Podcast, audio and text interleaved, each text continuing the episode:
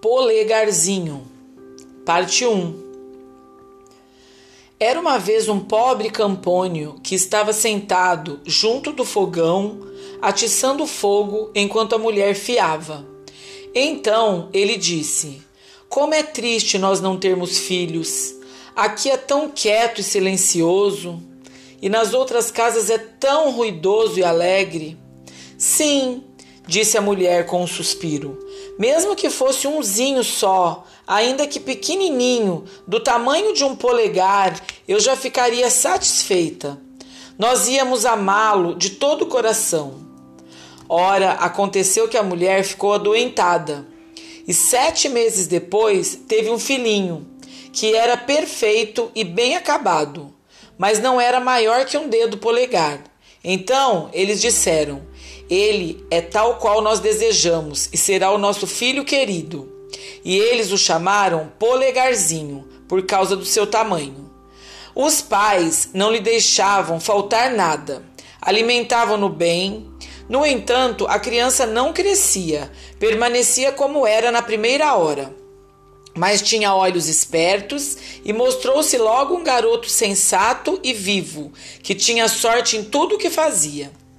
Um dia o camponês se preparava para ir à floresta cortar lenha, então ele falou consigo mesmo: Bem que eu gostaria de ter alguém que me ajudasse e me conduzisse a carroça para o mato. Ó oh, pai, gritou o polegarzinho, eu vou levar-lhe a carroça, para, para, pode confiar que ela estará lá na hora marcada. O homem riu e disse: Como é possível isso? Você é pequeno demais para guiar o cavalo com as rédeas. Isto não importa, pai. Basta a mãe atrelar. Eu me acomodo dentro da orelha do cavalo e vou lhe dizendo como deve andar. Muito bem, disse o pai. Vamos experimentar isso uma vez. Quando chegou a hora, a mãe atrelou a carroça e colocou o polegarzinho na orelha do cavalo e o pequenino ficou gritando lá dentro: Upa, upa, ei, ei! E o rocinho obedecia bem direitinho e a carroça rodava pelo caminho certo para o mato. Quando o carro acabava de dobrar uma esquina e o pequeno gritava: Upa, upa! Dois homens estranhos que vinham vindo pararam. O que é isso? disse um deles. Uma carroça vem rodando, um cocheiro grita para o cavalo e não se vê ninguém? Alguma coisa não está certa aqui, disse o outro. Vamos seguir esse carro e ver onde é que ele para. E o carro rodou para dentro da floresta e direto para o lugar onde a lenha estava sendo cortada. Quando o polegarzinho viu seu pai, gritou: Veja, pai, cheguei com a carroça, agora tire-me daqui. O pai segurou o cavalo com a mão esquerda e com a direita tirou da orelha do cavalo o seu filhinho, que se sentou muito alegre numa lâmina de palha. Quando os dois estranhos viram Polegarzinho, ficaram sem saber o que dizer. Então, um chamou o outro para um canto e disse: Ouça aqui. Esse pequerrucho pode fazer a nossa fortuna se nós o exibirmos na grande cidade por um bom dinheiro. Vamos comprá-lo? E eles se dirigiram ao camponês, dizendo: Venda-nos este homenzinho, ele estará bem conosco. Não, respondeu o pai, ele é a menina dos meus olhos e não está à venda por nenhum ouro do mundo. Mas quando o polegarzinho ouviu essa conversa, encarapitou-se pelas dobras da roupa no ombro do pai e disse-lhe na orelha: Pai, venda-me sem medo, eu voltarei com certeza. Então o pai entregou aqueles homens por um bom dinheiro. Onde você quer ficar sentado? perguntaram-lhe eles. Ora, deixe-me ficar na aba do seu chapéu.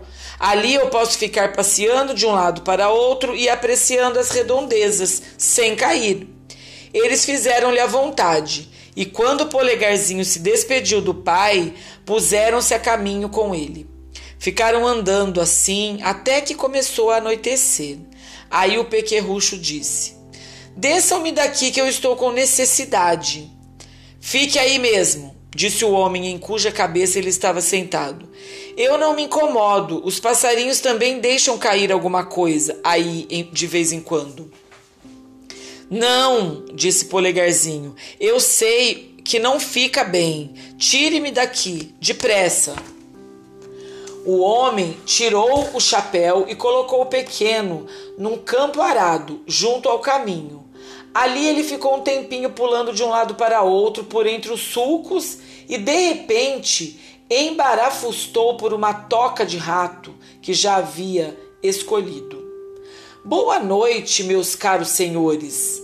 Podem ir para casa sem mim gritou ele para os dois, zombando deles.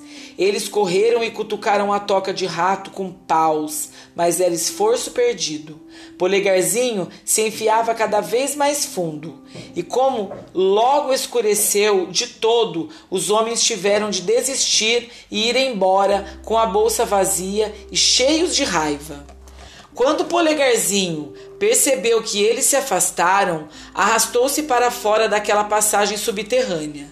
É muito perigoso andar pelo campo nessa escuridão, disse ele. Pode-se quebrar uma perna ou até o pescoço.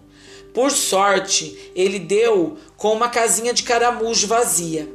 Graças a Deus, falou. Aqui dentro eu posso passar a noite em segurança. E meteu-se dentro dela.